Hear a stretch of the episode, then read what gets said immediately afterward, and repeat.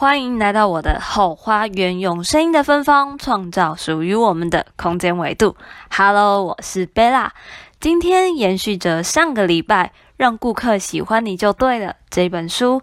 上个礼拜，贝拉将书中作者提到的销售经验转换成我们日常也许可以用得到的技法，在必须面对陌生人或者需要打交道的场合时，上个礼拜的三个重要关键，绝对可以让你在群体之中脱颖而出。而想要知道的好朋友们，你们可以回到后花园的第二十六集，拉近与人之间的距离收听。上个礼拜似乎没有说到贝拉看完这一本书之后的感受，在今天的开始就先说明一下为什么这一本书拆成两集跟大家介绍。让顾客喜欢你就对了。这一本书并不像市面上的工具书，教大家如何销售啊，列点式的。作者其实是用非常口语化的文字写下，并没有什么太华丽的词藻。在看书的过程中，可以感受到他是一个非常活泼而且乐观的人，就如同贝拉上一集有说到，作者本身是一名业务员，当自己并不是在一个销售方面相关的人，可能就比较不会去接触到这一个类型的书，而贝拉会接触这本书的原因，是因为贝拉的同事，非常谢谢他的推荐。说实在。贝拉本身对于销售这个词汇其实也没有什么太大的动力，可是啊，贝拉的同事就是把销售当成兴趣，在他的洗脑还有鼓励之下，贝拉看完了这本书，也终于能够体会作者啊，还有我的同事他的热情所在。书中也有提到，一等人他会创造机会，不必眼见为凭，只要相信自己有能力，就会去做。二等人则是把握机会，看到别人成功，跟着成功人的脚步；而三等人则是一直等待着机会的来临。而自己想要成为哪一种人呢？前几天贝拉上了一堂课，老师也有说到，过去的选择会造就现在，而现在的选择会造就未来。当二十岁的自己想着如何让四十岁的自己过上好的生活，想象自己在四十岁的时候可以活得像二十岁一样光鲜亮丽，相对我们应该要付出多少努力呢？为自己定定一个越想会越兴奋的梦想，甚至是一个目的性的目标，是一种梦想的实现。而目标则是为了达成最终的目的，进行很多很多的短期计划，是一种把数字量化的过程。相信我，当你的动力越强，目标越明确，不容易被外界所诱惑，成功达成目标的机会也就大幅提升。在未来，不论成功不成功，都必须付出相对的代价。如果无法付出相对的，而浪费生命，就会是你必须要承受的代价。很多事情做了，在别人眼里不一定会是成功，但努力的过程中，一定会有不一样的收获。书中更有提到一个好笑而且又非常实际的概念：结婚有没有风险呢？你会问，老公嫁给你之后净值是多少？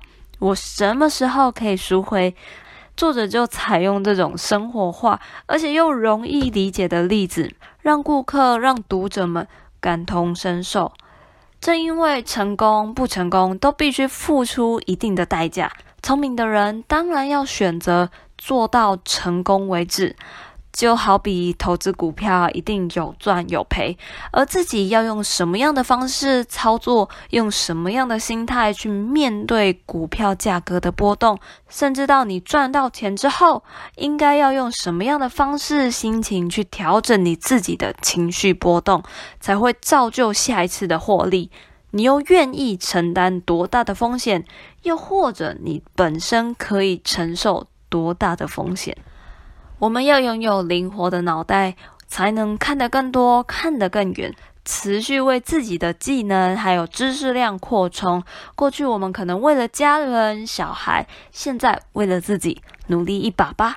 请记得，天无限大，我们的成就也可以做到连自己都无法想象的地步。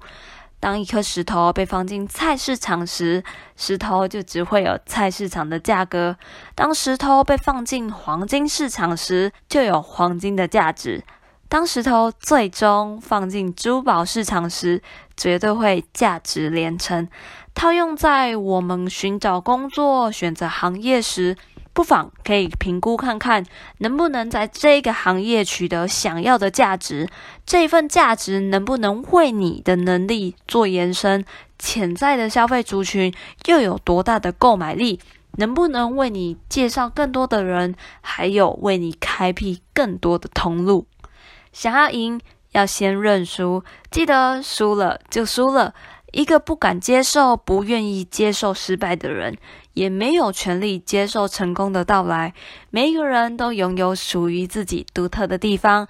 再怎么样没有优点的人，只要愿意与人接触，懂得借力使力，坦诚在某些地方自己的不足，或者让别人做会更好的地方，寻找到一个能够补足你自己的空缺，团队合作。远远会比单打独斗来得快，踏出去一定能描绘自己的天。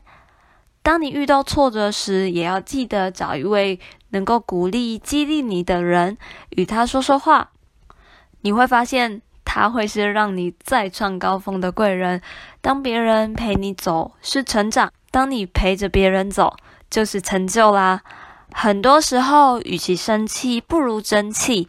价值也许非常的抽象，那我们就思考如何让自己的价值超越产品，超越现有的职位，让认识你的人看到某样东西、某样商品，就会联想到你。简单的事情重复做，总有一天会成功的。不知道正在收听的你有没有什么不一样的想法呢？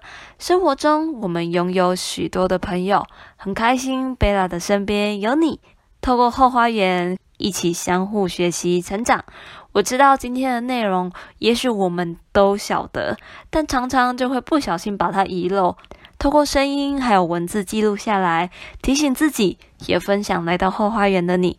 再次谢谢同事推荐了这一本好书，而这本书的资讯我会放到文字稿中。如果大家有喜欢，可以到文字稿去搜寻它的踪迹。到了今天的最后，非常谢谢沉浸在后花园的你，空出宝贵的时间来品尝这一集的芬芳，让我们一起成为自己的人生导师。我是贝拉，下一次再见，拜拜。